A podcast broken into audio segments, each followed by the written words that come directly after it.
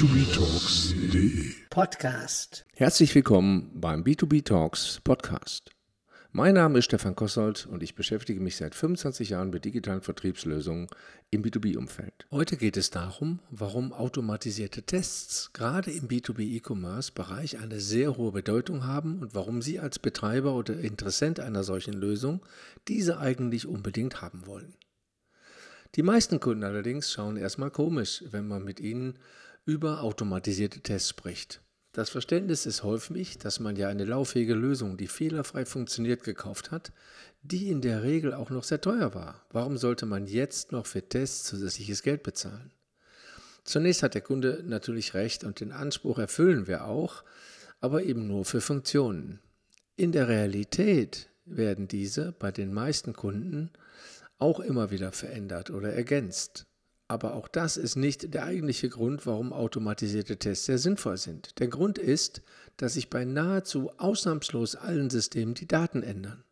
Und wenn die Daten nicht zu den Funktionen passen, führt das dazu, dass die Funktionen in der Regel einen Fehler produzieren oder das Ergebnis falsch ist. Solche Fehler passieren leider häufiger, als man denkt. Mal ist es ein Fehler an der Schnittstelle, es treten Konvertierungsfehler auf, dann sind Daten falsch oder unvollständig erfasst oder bei der Datenübergabe kommt es zu einem Fehler, sodass die Daten nur unvollständig ins System gelangen. Das Problem ist, man sieht es nicht und solche Fehlersituationen sind nur sehr schwer zu entdecken. Es kann zum Beispiel nur ein Artikel betroffen sein oder sogar nur ein Artikel in einer Sprache. Darüber hinaus gibt es aber auch viele Prozesse, die sich nur sehr aufwendig testen lassen. Stellen Sie sich vor, Sie möchten die Preisfindung testen.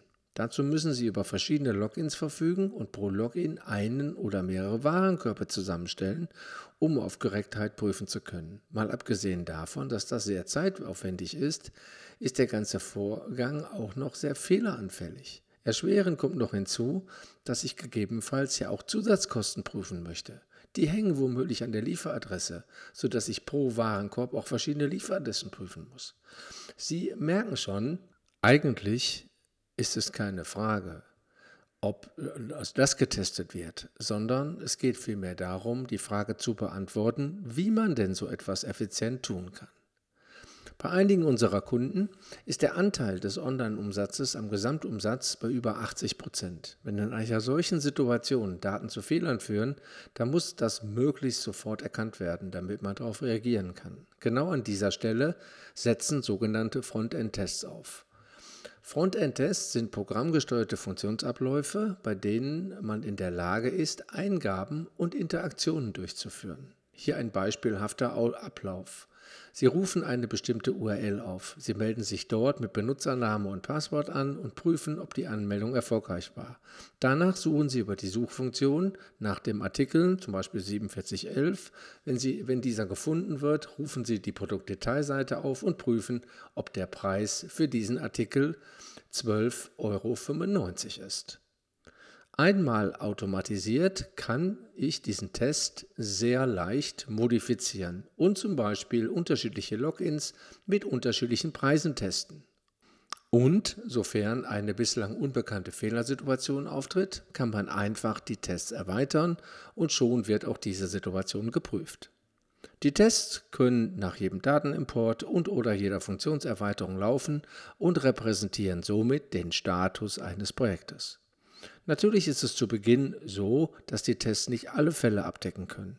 Aber äh, wenn man einen weiteren Fehler entdeckt, dann lässt sich schnell ein Test dafür erstellen und die Lösung wird anschließend auch auf dieses Problem hin geprüft. Man enthält somit im Laufe der Zeit eine immer bessere Aussage zum Projektstatus.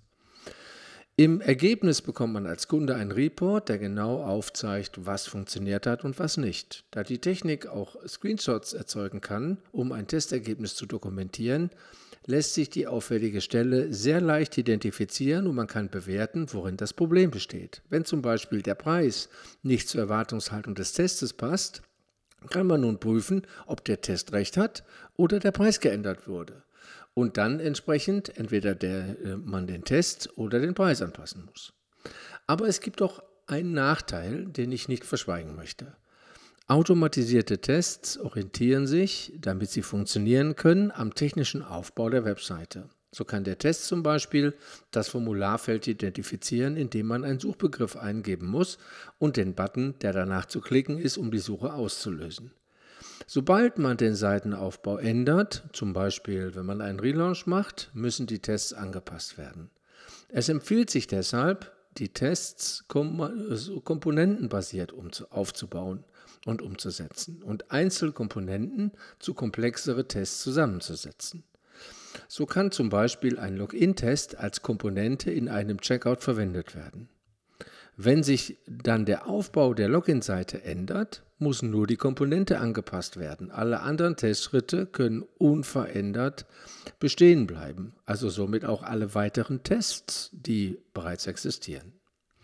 Neben den umfangreichen Prüfungen, die mit automatisierten Frontend-Tests möglich sind, sorgen sie aber in Summe für etwas noch viel Wertvolleres. Die Tests ermöglichen Ihnen, dem System einen Status zu geben. In vielen Fällen tun sich Kunden schwer zu entscheiden, ob etwas gut ist oder auf das Live-System übertragen werden kann. Die Tests helfen Ihnen hier, da sie als objektive Kennzahlen als Grundlage für Entscheidungen genutzt werden können. Wenn alle Tests funktionieren, ist das System per Definition gut.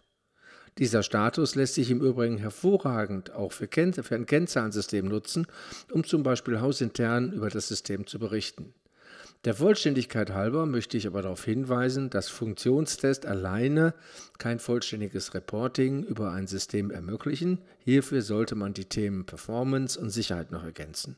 Das sind aber andere Themen und diese benötigen auch eine andere Strategie als die hier vorgestellten Frontend-Tests.